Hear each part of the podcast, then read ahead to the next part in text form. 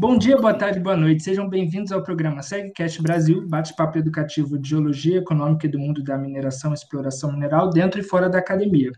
Meu nome é Gabriel Celier, sou membro e presidente do capítulo estudantil da SEG da USP. E o episódio de hoje vamos tratar das mineralizações paleoproterozoicas de ouro e cobre dos tipos pórfiro e epitemal na parte sul do Crato Amazônico, uma nova fronteira para exploração mineral.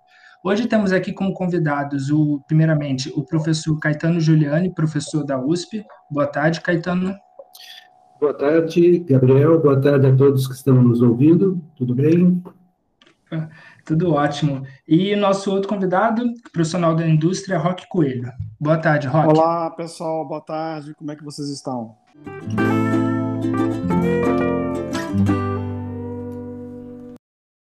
Antes de começar o capítulo, gostaria de falar para todos é, que nos escutam de espalhem o podcast, é, indiquem seus amigos e também divulgar a página do Enage no Instagram, é arroba enage é, underline segue, e do nosso chapter é, no Instagram, underline, é, segue, underline USP.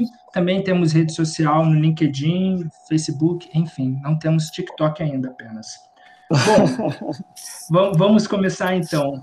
Primeiramente, antes de começar o papo, gostaria que os convidados se apresentassem. Eu vou começar com o professor Caetano. Professor, palavra sua, se apresente aos convidados. Olá, novamente, então, muito prazer estar aqui com, com vocês. Eu sou formado em Geologia pela Unesp de Rio Claro, em 1980. Logo que eu me formei, fui trabalhar na IPT com exploração mineral. Depois me transferi para a USP em 1988, onde atuei na, área da petrologia metanófica, e mais recentemente me transferi para a área de recursos minerais do Instituto de Geociências da USP. Legal. E agora falar com, com o nosso outro convidado, Roque Coelho, palavra é sua, se apresente, por favor. Ok, senhores, muito boa tarde. Gabriel, muito obrigado pelo convite. Né? Não é somente um prazer, é uma honra indescritível estar aqui na presença do ilustre professor Caetano. É, é, é, a todos que vão escutar, né? bom dia, boa tarde, boa noite. Eu não sei exatamente quando os senhores vão poder dar uma olhada nesse áudio. Mas mudando de assunto, falando agora um pouco sobre mim, eu, bom, eu sou geólogo de formação, é, formado em 95 pela Universidade de Brasília. Sou também mestre de Geologia Econômica por essa mesma instituição, né? É, segui minha carreira inicialmente com exploração para ouro e metais básicos, e basicamente em todo o território nacional. Comecei em Crixás, depois fui para o Pará, depois fui para Amapá, é, e aí depois voltei para Goiás e comecei a trabalhar com outras coisas. Né? Trabalhei com geoquímica em todo o território nacional. Depois eu fui gerente de geologia de duas operações de níquel, né? Saí da exploração e fui trabalhar na, na, na, indústria. Foi um choque muito grande, né? Rapidamente eu quis voltar, foram só sete anos, porque eu adoro exploração. Então eu fui gerente no Brasil de, de geologia e exploração pela Anglo American, fui geoquímico regional também por essa mesma empresa. Eu trabalhei em regiões como Argentina, Brasil, Chile, Peru, Equador, Colômbia, Caribe, Estados Unidos, Canadá, Groenlândia. Hoje eu sou diretor de exploração da FIDS, né, uma empresa ainda pequena, é, mas em franca, franca expansão, bem ordenada, diga-se passagem, né? É, e com um sucesso impressionante. Eu diria que é um sucesso maior até do que outras empresas aí do mercado, até maiores, né? Bom, durante minha trajetória eu tive o prazer de fazer parte de um grupo vencedor, fiz inúmeras descobertas de ouro, de ferro, cobre, níquel, fosfato, nióbio, zinco, chumbo, manganês, entre outros metais. Por último, o cobre agora, que foi a última descoberta importante aqui do Jaca.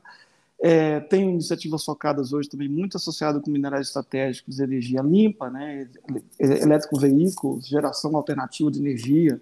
Isso inclui lítio, níquel, cobalto, grafite, elementos terras raras, tanto entre outros que eu aqui deixo como sugestão para um próximo live, quem sabe, uma, ou então talvez um outro podcast. Bom, estamos falando do sul do Crato Amazônico, é, Tapajós, Juruena, e eu gostaria de perguntar, qual que é a importância da área e quais os principais motivos que atraíram o interesse de empresas de mineração e que têm motivado investimentos em exploração mineral na região é, em tempos mais recentes? Bom, ah, bom, sem falsa demagogia, né? A atratividade da região aí, que inclui o sul do Amazonas, estamos falando do norte do Mato Grosso, sul do Pará, sudoeste do Pará, ela é diretamente proporcional ao potencial geológico que ela tem sempre pensando em associações geológicas que podem nos prover, prover para as empresas um retorno financeiro razoável, né? É, não é uma questão só de, de, ganância, é uma questão de sobrevivência. As empresas sobrevivem porque elas estão aí no mercado e estão, estão faturando com isso.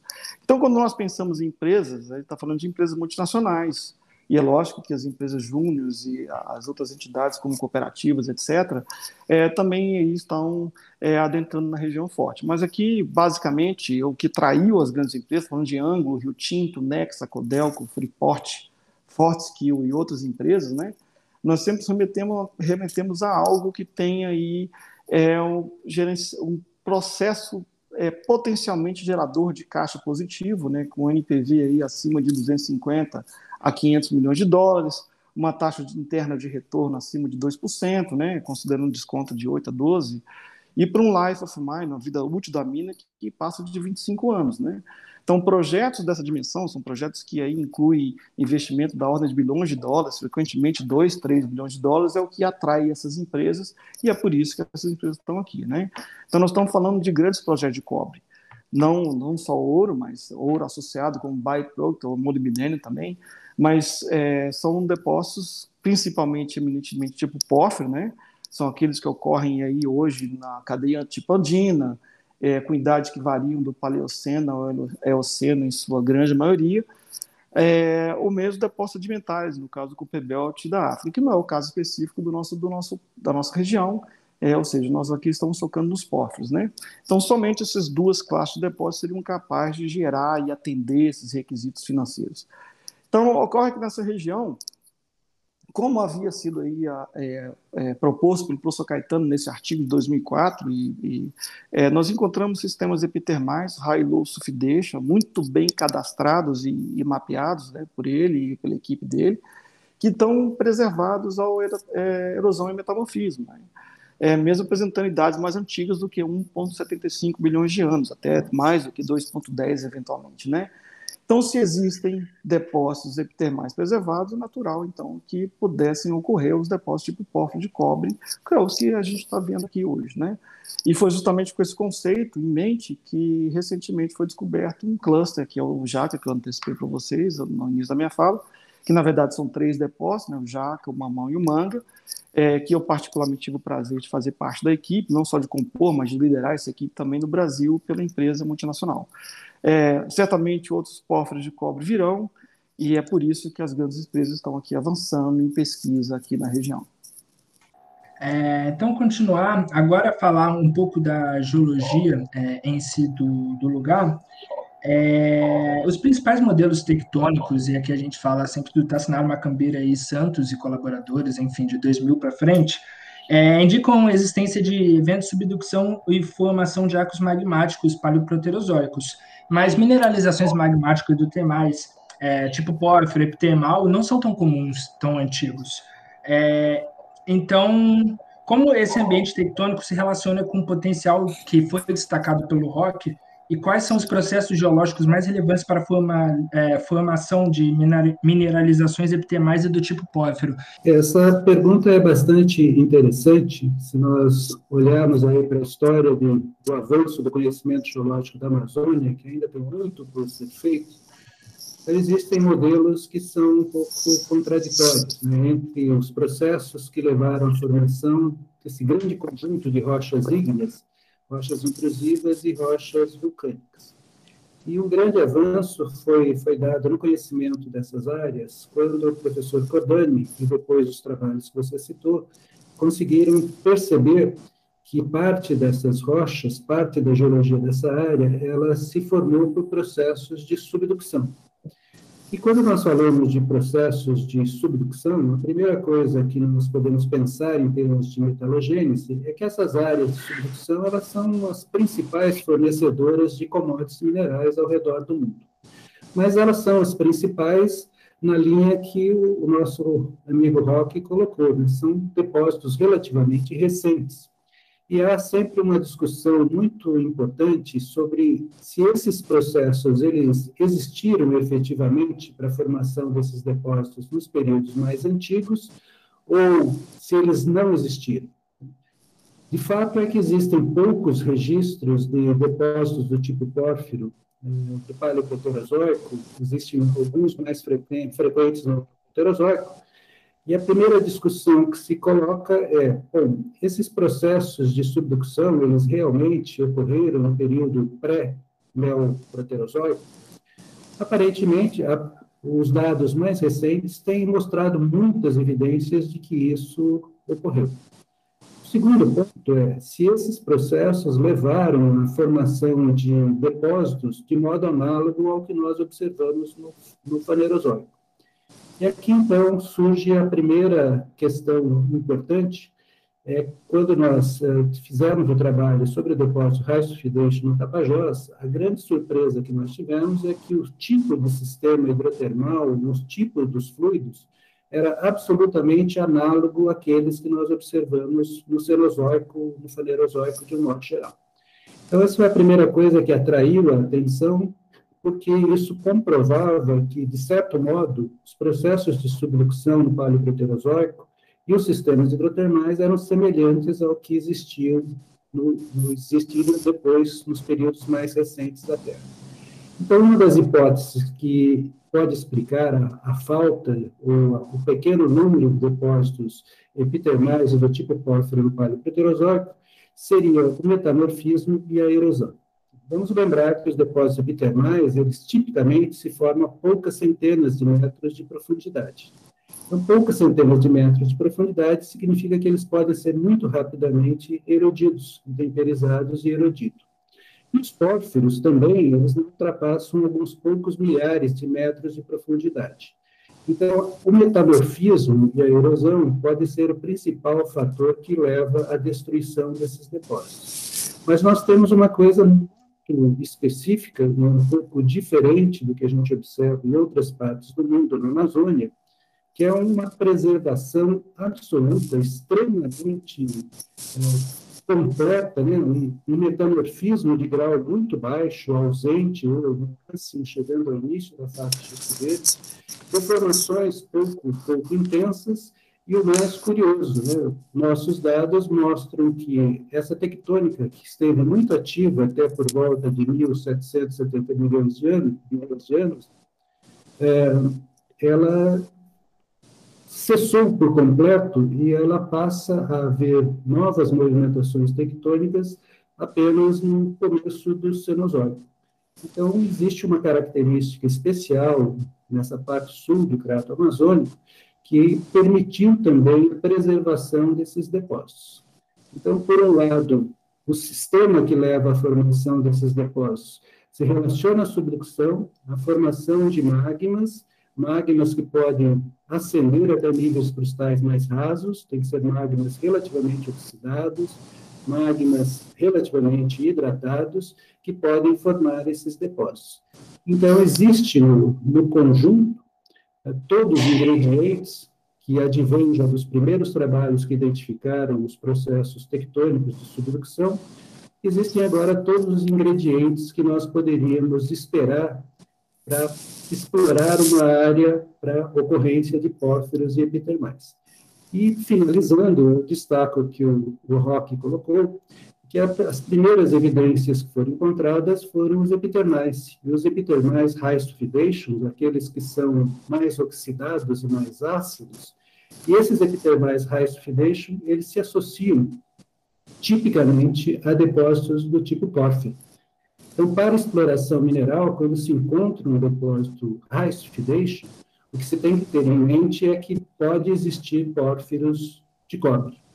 E como nós sabemos que existem inúmeras ocorrências de cobre também nessa região, o modelo se fecha. Então, nós temos todo o sistema tectônico, que é a primeira parte importante para a formação dos depósitos, nós temos os sistemas hidrotermais e temos o conteúdo metalífero. Então, isso criou um cenário favorável para a exploração mineral nessa área. Isso. Se o senhor me permite uma parte aqui, professor, eu concordo em gênero, número e grau. É, é, é só completando né, o que o senhor está dizendo aí. A primeira coisa é a existência de um arco magmático com sistemas epitermais pórfiros bem preservados. A questão aqui é relacionada à potencialidade formadora de depósitos, né? primeira geração, ascensão, fracionamento, fertilização, emplacement, preservação dessas massas magmáticas e todo o fluido do termal associado a esse magma oxidado, né? É, que formam esses, esses corpos, e a preservação, que é o ponto mais importante que a gente vê. A gente pegar o exemplo Dino hoje, aí, é, em centenas de milhares de anos, é, você consegue destruir uma pilha vulcânica é, de quilômetros de extensão. Então, a primeira pergunta é como esses sistemas foram preservados aqui na região, e claramente estão preservados, é o fato, né? Preservação à erosão, preservação à tectônica, preservação ao metamorfismo, que basicamente é muito incipiente, como o senhor disse, e também, é lógico, tem uma cobertura, algumas zonas têm cobertura pré e pós-mineral, que eu acredito que também vai abrir um potencial futuro à medida que a pesquisa for avançando, né? É isso mesmo, né? E é, mas é uma coisa, é, é fato. Eles estão aí, estão preservados, e para quem quiser vir ver, eu teria o prazer até de mostrar alguns. Tá legal. Continuar aqui. Então, é, tradicionalmente, as províncias minerais de Tapajós e Juruena, aquela região, enfim, é, são consideradas como províncias auríferas. Se você pega mesmo um histórico, você vê a importância e a grande produção de ouro que teve nessa região, e mesmo, por exemplo, Tapajós, que é uma região que, que eu estudo, você vê muitos trabalhos que tratam como província aurífera, mas você vê uma mudança de paradigma, embora você ainda veja trabalhos que citam como província aurífera, chamando de província mineral. E fazendo paralelo, aproveitando o gancho que, que o Caetano citou do cobre, também fazendo paralelo, é, justamente que depósitos de outras mineralizações mais novas, fanerozoicas do tipo pórfiro, epitemal, enfim, é, apresentam cobre, molibdênio, é, há esse potencial é, também nessa região? É um potencial real? Vamos, vamos lembrar um pouquinho da história. Eu acho que nós temos sempre que elogiar as pessoas que iniciaram os trabalhos nessas regiões tão difíceis no mapeamento e depois nos trabalhos de exploração mineral, inicialmente essas foram chamadas províncias minerais também. Né? Então já se vislumbrava um potencial um pouco mais amplo do que apenas o Depois, na década de 80, então, houve uma, uma ação muito intensa né, uma, de atividades garimpeiras na região, uh, explorando, explotando ouro, aproveitando ouro secundário. Eu acredito que foi nesse ponto onde houve uma mudança do conceito, onde essas províncias passaram a ser chamadas de províncias auríferas, que de fato elas são. Né? São províncias que têm, têm muito ouro também associado. Mas, quando nós pensamos nos modelos que nós acabamos de discutir sobre eles, e quando nós observamos as ocorrências de sulfetos, e depois sulfetos de cobre, calcopirita, bornita, galena, esfalerita, nós podemos também é, imaginar um potencial um pouco diferente do que apenas aquele do, do porque nós temos dentro daquele sistema que já foi discutido de processos magnéticos hidrotermais oxidados, a chance de formação desses depósitos com cobre e com molibdênio. E aí é importante nós lembrarmos que no sistema epitermal pórfiro, a parte epitermal vai ser responsável principalmente pelas mineralizações de ouro, que nós sabemos que esses depósitos ainda estão preservados na, na, nessa região. E nós sabemos também que eles estão preservados nas regiões topograficamente, geomorfologicamente mais elevadas. E aí até a gente pode deixar uma interrogação, de onde será que veio tanto do ouro que foi lavrado e ainda continua sendo lavrado pelos garimpeiros? Seria, então, a erosão desses sistemas mais rasos, mais superficiais, os depósitos epitermais e seu intemperismo, erosão, teria resultado numa contribuição muito efetiva para a formação desses depósitos de ouro? Acredito que sim, essa é uma possibilidade.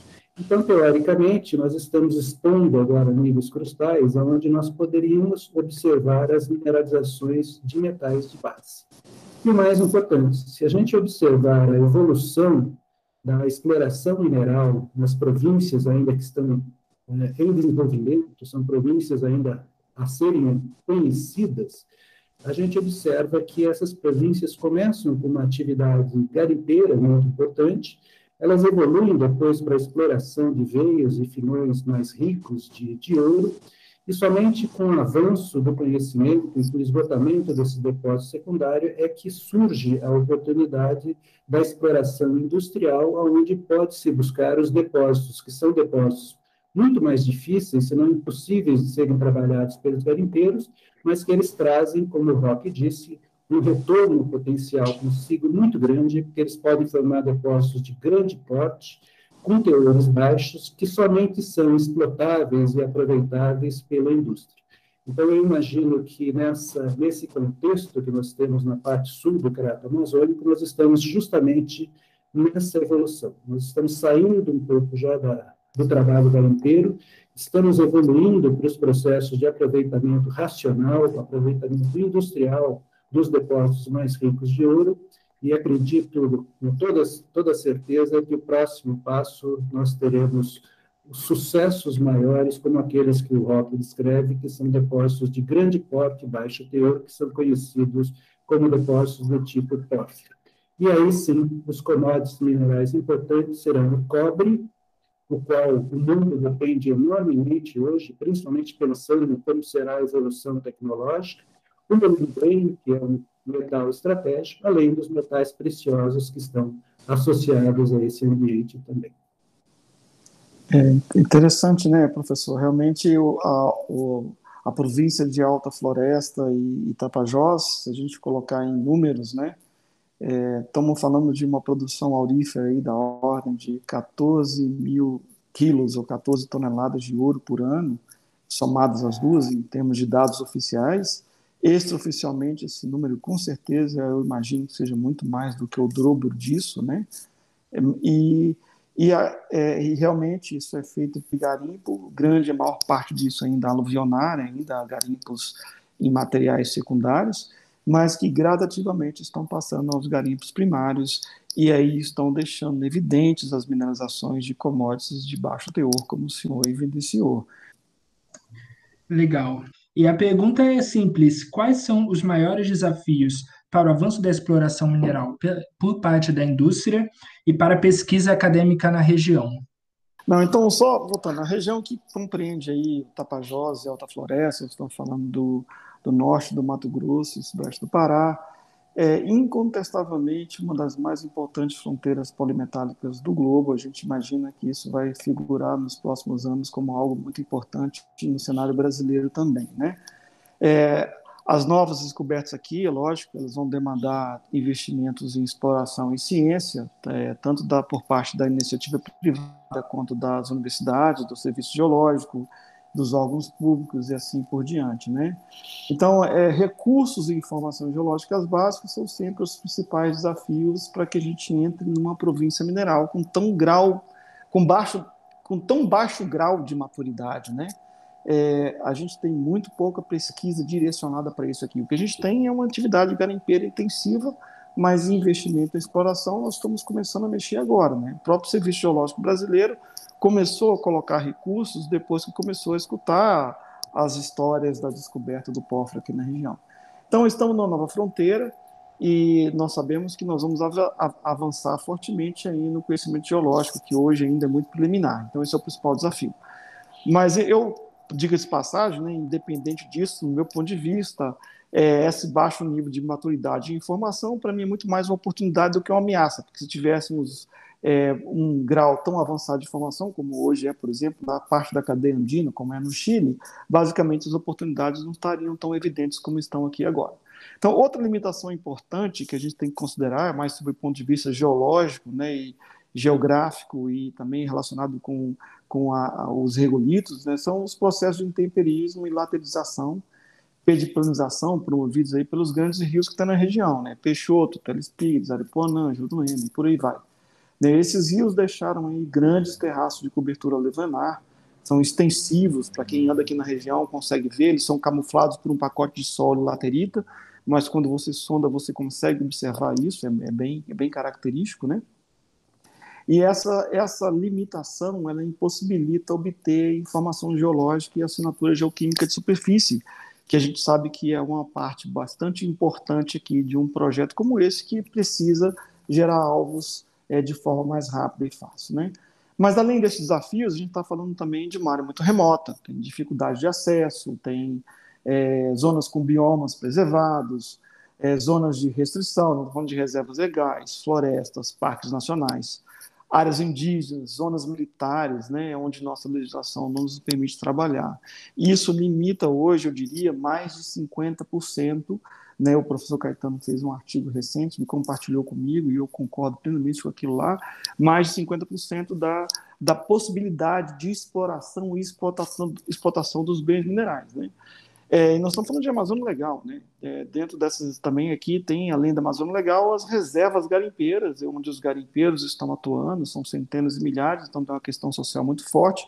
E também agora, aqui, principalmente no Mato Grosso, mas eu imagino que é, vai acontecer brevemente para o lado do, do, do, do Pará, é uma fronteira agrícola, né? A agricultura aqui hoje, se você pegar simplesmente é, é um único município aqui, é, chegou a produzir 1,5% do PIB, né, em grãos, em algodão e outros bens. Então isso gera uma concorrência com a atividade mineira, né? Então a habilidade de lidar com esses aspectos, né, relacionados ao meio ambiente, sociedade, competidores, essas são questões importantes que andam e devem demandar um planejamento estratégico por empresa que pretenda colocar o pé aqui dentro, né? Precisa conhecer, né? É, eu, eu, gosto de dizer que nós somos um país em aprendizado, né, e quando aprendemos sobre agilidade dos nossos serviços, acredito uma nação aí de sem limite de crescimento. A gente precisa aprender a mexer com isso e, e colocar tudo isso em prática. Esse é o meu ponto de vista.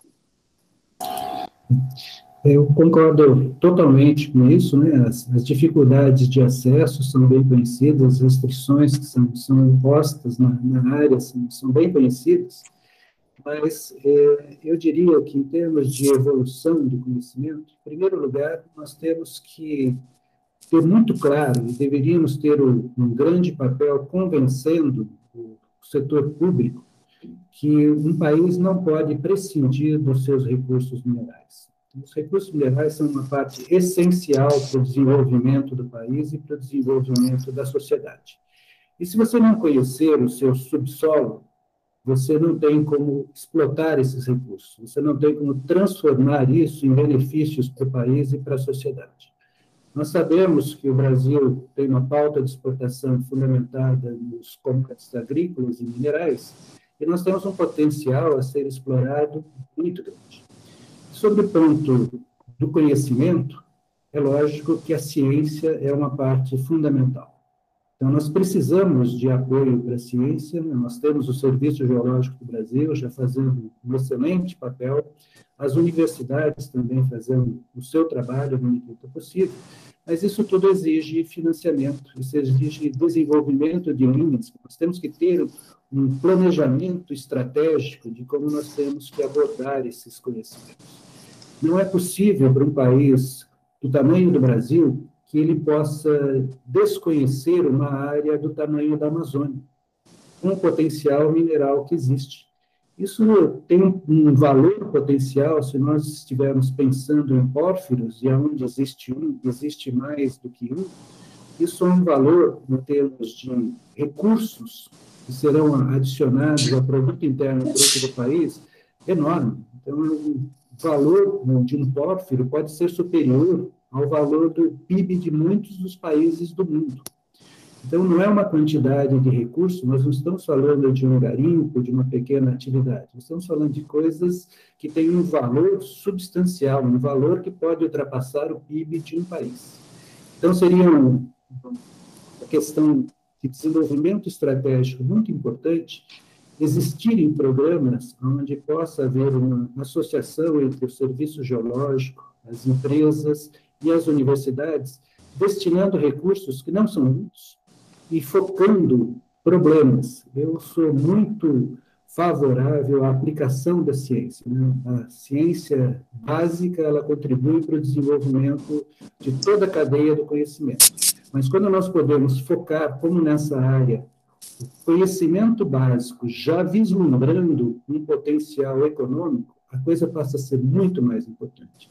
E eu diria que hoje nós talvez estejamos desprezando um pouco isso, e o prejuízo acaba sendo um prejuízo para o país e para a sociedade brasileira. Então, é, acho que basicamente nós precisaríamos ter linhas de, de é, desenvolvimento estratégico que previssem esses tipos desse, de atividades. E, obviamente, um financiamento que, para o nível de governo, é bastante pequeno. Né? Existem até recursos já no, no sistema fiscal brasileiro que poderiam permitir isso. É, essa pergunta, primeiro, pergunta é, é para o Rock. É, como você vê a cooperação indústria-universidade? É, como ela poderia beneficiar a região? E e eu gostaria de perguntar, dentro do, da sua experiência, dentro da sua vivência na indústria, a indústria vê isso com bons olhos? É, é algo que é procurado ou ainda é algo que, infelizmente, está na mente só de algumas pessoas? Então, Gabriel, esse, esse para mim é um ponto muito sensível e eu acho que tem ainda um caminho muito longo para a gente debater e conversar. Eu vou comentar algumas coisas que eu acho que valem a pena de deixar registrado aqui para que a gente pense e faça um exercício para o futuro. Né? No meu ponto de vista, existe sim um imenso campo de colaboração entre iniciativa privada e academia. Né, se você for avaliar os países que tiveram grande avanço em mineração, e eu posso citar como exemplo a Austrália, Canadá, que são exemplos muito claros, né, desenvolveram os seus, os seus setores minerais em mãos dadas com a ciência e a academia. Né. É, na verdade, o Brasil até já adota esse modelo, se você for considerar, por exemplo, para a agroindústria, que é outro viés, né, Embrapa, Emater, ou até, por exemplo, a indústria aeroespacial junto com o INPE. A mineração tem algumas iniciativas junto com a Petrobras e as universidades, que é uma coisa bacana, né? mas se você for ver mundo afora, nós temos institutos como a Mayra, Camaira, CSIRO, o MDRU, na Universidade de British Columbia, no Canadá, e outros exemplos de sucesso aí, que, cuja colaboração tem gerado ciência e tem fomentado essa ciência para a nossa indústria mineral, tanto para a exploração quanto para o processamento e beneficiamento dos bens minerais, né? Então, é, esses, esses institutos, eles foram inicialmente incubados nas universidades, universidades federais, né? O MDRU, por exemplo, foi, foi incubado, na, é, está incubado ainda hoje na, na própria Universidade de British Columbia, né? Então, é, aqui no Brasil, eu não vejo ainda, e já tem um determinado tempo que eu venho tentando provocar essa conversa, todas as vezes que eu falo com grandes professores, né, é, que é o interesse da gente tem de achar um espaço né, para atuar na América Latina, gerando conhecimento, né, é, para entre a, a, assim um link entre a universidade e, a, e, a, e, a, e as instituições é, federais. No Brasil, na geologia, nós temos a DIMB, o professor conhece muito melhor que eu e pode falar sobre isso. A DIMB, eu lembro do, exatamente da palestra do professor Marini de inauguração disso, eu era aluno da, da, Universidade de Brasília naquela época, e eu achei aquele conceito excelente. A DIB avançou muito, promoveu muito, tem treinado os nossos profissionais, mas eu acho que ainda tem que ter muito espaço, porque nós temos em várias universidades federais com equipamentos, etc., que eu acho que poderiam trazer para a iniciativa privada um ganho impressionante, né? E uma vantagem competitiva que a gente basicamente não usa, né? Então, é, basicamente, existe muito espaço para avançar e eu gostaria até de compor um grupo de pessoas com ideias um dia é, sobre esse assunto para saber. Eu tive a oportunidade pela Anglo América de ter relacionamento com todos os institutos que eu falei para vocês, a Mário Camário, CSARU, etc., MDRU, que hoje são é, empresas consolidadas, tecnicamente bem desenvolvidas, com um grupo de profissionais extremamente qualificados, mas que está trazendo esse recurso de fora do Brasil e de fora daqui da América é, e usando isso a favor deles como geração de ciência e a gente está aqui observando isso como espectadores. Né? Eu acho que a gente pode inverter isso sim, né? não só falar em desenvolver é, trabalhos de conclusão de curso, teses, mas trabalhar de forma integrada, não só com geologia, mas também multidisciplinarmente, né? Nós estamos falando aqui de aspectos sociais, aspectos ambientais, aspectos sociais e assim por diante. A gente precisa fazer uma promoção entre as, as entidades é, é, geradoras de ciência junto com a iniciativa privada, né? É, e principalmente focado no desenvolvimento dos nossos profissionais, e nos problemas que nós temos para que o nosso país ganhe com isso. Para mim, esse aqui é o ponto importante. Né? É, nós temos um, um, país gigantesco, né, um país de dimensões continentais, e nós precisamos muito de, de geólogos para conhecer bem esse, esse nosso subsolo. repito, né, conhecer o subsolo é estratégico para o desenvolvimento do país. Nós temos que convencer as pessoas disso. E um dos meios de efetivarmos bons treinamentos e de conseguirmos estimular os estudantes dos cursos de geologia a focarem seus estudos e depois a sua carreira profissional nesse meio, ele se dá pela cooperação da indústria com a universidade. Eu diria que a palavra-chave que nós temos que perseguir é, é, isso, é cooperação. Nós temos que estabelecer cooperação, nós temos que diagnosticar problemas reais, possibilidades de, de cooperação, poss possibilidades de resolução de problemas e de treinamento de pessoal. E acho que o governo tem um papel importante também no estímulo desse, desse tipo de, de atividade. Por exemplo, né, o próprio desenvolvimento de um projeto acadêmico que pode ser interessante para a indústria e para a universidade, ele mereceria incentivos fiscais. Isso ocorre em outros países. Né? São questões simples, recursos insignificantes em termos do que significa uh, o volume de recursos do, do, governo, e isso poderia, então, trazer benefícios enormes. Né? O foco na resolução de um problema, vamos voltar à questão da parte sul do Prato Amazônico. Há alguns anos estávamos tentando verificar se existiam epidermais ou não a partir das descobertas, o problema passa a ser outro. Né? Nós temos que agora eh, verificar efetivamente aonde estão os arcos magmáticos, como eles se orientam. Né? E a indústria ela vai trabalhar um foco muito mais específico em cima dos alvos, dos targets, onde ela vai buscar a economicidade daquele, daquele prospecto. Aí está uma área, por exemplo, que poderia ser muito boa de uma cooperação das universidades com as empresas e com apoio, né? uma cooperação tripartite com o serviço geológico, governo incentivando isso e universidades. Então, vamos abordar o problema. Qual é o problema principal que nós temos hoje? Nós temos que conhecer esses arcos magmáticos e como eles funcionam. O que precisa para isso? Aonde a universidade pode ser apoiada? Pode apoiar um levantamento um, aerogeofísico específico seria conveniente, né? nós temos que diagnosticar esses problemas. E nós não estamos criando com isso um processo novo, nós não estamos inventando isso, isso já existe. Como o Rock citou, a Austrália é campeã desse tipo de procedimento e a indústria mineral se beneficia muito disso e as universidades se beneficiam muito também. Eu acho que há, assim, um potencial muito grande né, para ser desenvolvido. A gente percebe algumas iniciativas, né, a DIB tem atuado com isso também, mas há ainda um potencial muito grande para ser explorado. Talvez, uma, talvez haja ainda a necessidade de uma, um pouco de mudança de paradigma, um pouco de mudança de, de premissas, né, e pensar, eu diria que talvez a meta seja, vamos pensar em projetos colaborativos. A colaboração, a parceria talvez seja o mais importante. Eu Sim. digo isso com tranquilidade, porque todos os trabalhos que fizemos em parceria com as empresas sempre resultaram em benefícios mútuos muito, muito bons. Né?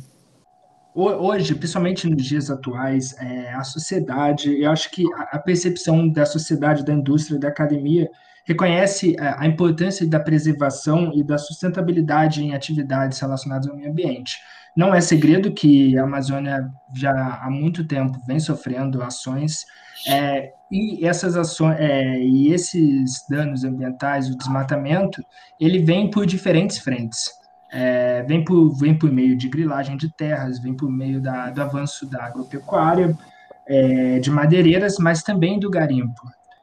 É, então, considerando justamente toda a importância que, que a Amazônia tem com, com o bioma, com a sua grande biodiversidade, seria possível o desenvolvimento sustentável da mineração na região? Olha, Gabriel, essa é uma pergunta, eu diria, de importância fundamental. Em primeiro lugar, porque nós observamos sempre uma visão muito pessimista e equivocada da sociedade em relação à mineração.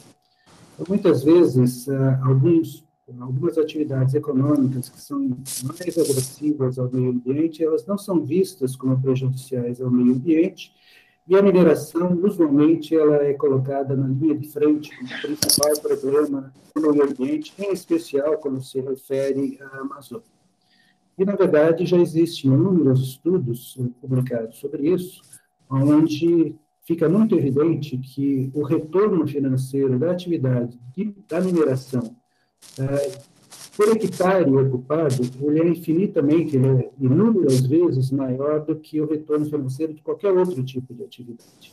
E aqui eu queria relembrar algumas palavras que o Rock utilizou no começo dessa nossa conversa, é que existe uma diferença fundamental entre a atividade garimpeira, que é degradante do meio ambiente, e a atividade industrial. E quando nós falamos de uma empresa que ela tem a sua atuação a nível mundial, os seus uh, acionistas, os seus, os seus uh, investidores, têm uma preocupação fundamental com o meio ambiente. Então, eu diria que, em termos de Amazônia, né, se nós quisermos preservar a, a Amazônia, preservando seus biomas e com sustentabilidade em suas ações, a migração pode ser talvez um dos principais vetores para que isso possa ocorrer. O melhor exemplo disso é a própria Flona de Carajás. Mas essas ações, elas têm que ser planejadas, elas têm que ter uma visão estratégica de desenvolvimento. E aí, novamente, eu retorno ao ponto fundamental que já foi tocado nessa apresentação, que são as áreas de restrição ambiental. Nós temos que conhecer também essas áreas de restrição ambiental, nós temos que saber o que existe efetivamente, porque se nós conhecermos e tivermos uma exploração, uma eventual explotação industrial dos recursos dessas áreas, isso será bem feito. Se essa área for invadida por, por outro tipo de, de atividade, ela será degradada. E ela será degradada por vários meios nós temos que pensar também no benefício dessas, dessas comunidades. Eu vejo muitas vezes o pessoal, algumas pessoas fazendo comentários sobre a necessidade da preservação, que eu concordo, mas o benefício, o retorno para aquela comunidade acaba não sendo tão intensivo. E os exemplos fantásticos que nós temos, por exemplo, dos, das primeiras nações no Canadá, elas poderiam ser muito bem utilizadas de como nós podemos tratar esse, esse ambiente aqui, trazendo benefício para a comunidade, trazendo benefícios para o país, trazendo benefício para a sociedade de um modo geral.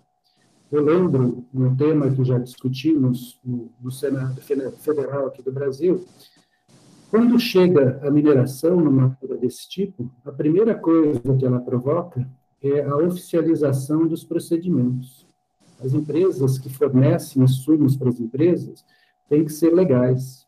As pessoas são contratadas legalmente, elas têm benefício. Então, nós muda-se completamente o conceito de como a atividade econômica se desenvolve naquele local.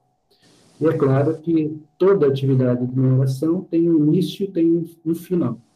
E, por isso, ela tem que ser também muito bem planejada. Mas o que é importante? Nós temos, nós não podemos prescindir de conhecer todas essas áreas. E aqui eu vou fazer minhas as palavras do Rock novamente. As pesquisas, elas têm que ser multidisciplinares. Nós temos vários impactos, vários impactos que nós podemos abordar, inclusive nós temos soluções possíveis dentro da ciência, dentro do escopo da ciência, que podem resolver esses problemas. Se nós tivermos o problema, nós podemos sempre encontrar uma solução para ele por meio da ciência, seguindo o caminho da ciência. Então, nós deveríamos pensar nesses aspectos com bastante interesse, porque o, interesse principal é a preservação, o interesse também é beneficiar o país, e o interesse é também o aproveitamento dos recursos econômicos. A última pergunta que eu faria seria só perguntando mesmo é, relacionado ao desenvolvimento do conhecimento, da, das pesquisas, é, qual que seria o melhor caminho, qual que seria o caminho ideal? É, é, é, de conhecimento, principalmente de quem estuda na região, que, e como foi citado pelo próprio Rock, que é uma região que tem ainda uma pouca, pouca maturidade. É, então, há muito ainda o que se conhecer, há muito ainda o que se estudar, e eu gostaria de perguntar qual seria o caminho. Seria estudos já com técnicas mais refinadas, estudos é, em pontos estratégicos ou ainda é, é preciso um conhecimento de forma ampla? Gabriel, veja que cada, cada ferramenta e cada área tem a sua função. Muitas vezes nós vamos utilizar uma determinada ferramenta porque nós não podemos utilizar outra ferramenta. Vamos pegar novamente o exemplo dos pórfiros epitermais. A sua maioria está em regiões semiáridas ou, ou regiões é, frias, né? também semiáridas aí com, com gelo, onde o levantamento dessas unidades, o conhecimento, ele é muito facilitado até por meios, por meios indiretos.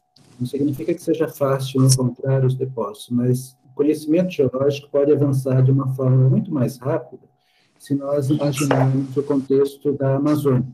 Acesso difícil, cobertura de solo, às vezes capeamentos de dois, dois depósitos coluvionares e depois mais um depósito aluvionar por cima. Então, veja que as dificuldades são muito maiores.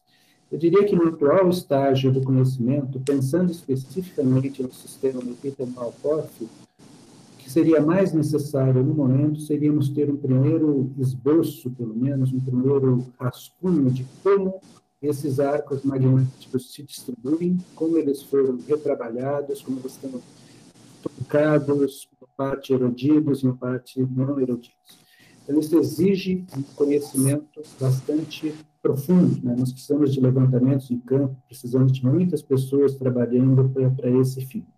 Mas, como eu disse, nós temos dificuldades, dificuldades de número de afloramentos, dificuldade de acesso aos afloramentos, então todas as demais ferramentas, elas podem ser muito importantes. Eu diria que, desde um levantamento aerogravimétrico, poderia ser uma questão importante nessa região, levantamentos aerogeofísicos mais detalhados, que custam caro também, e toda ferramental. Nós temos ferramentas que nós podemos compreender esses processos. Hoje em dia, nós temos inúmeras ferramentas de isótopos estáveis, isótopos radiogênicos, que nos permitem avançar muito na compreensão dos modelos tectônicos que são importantes.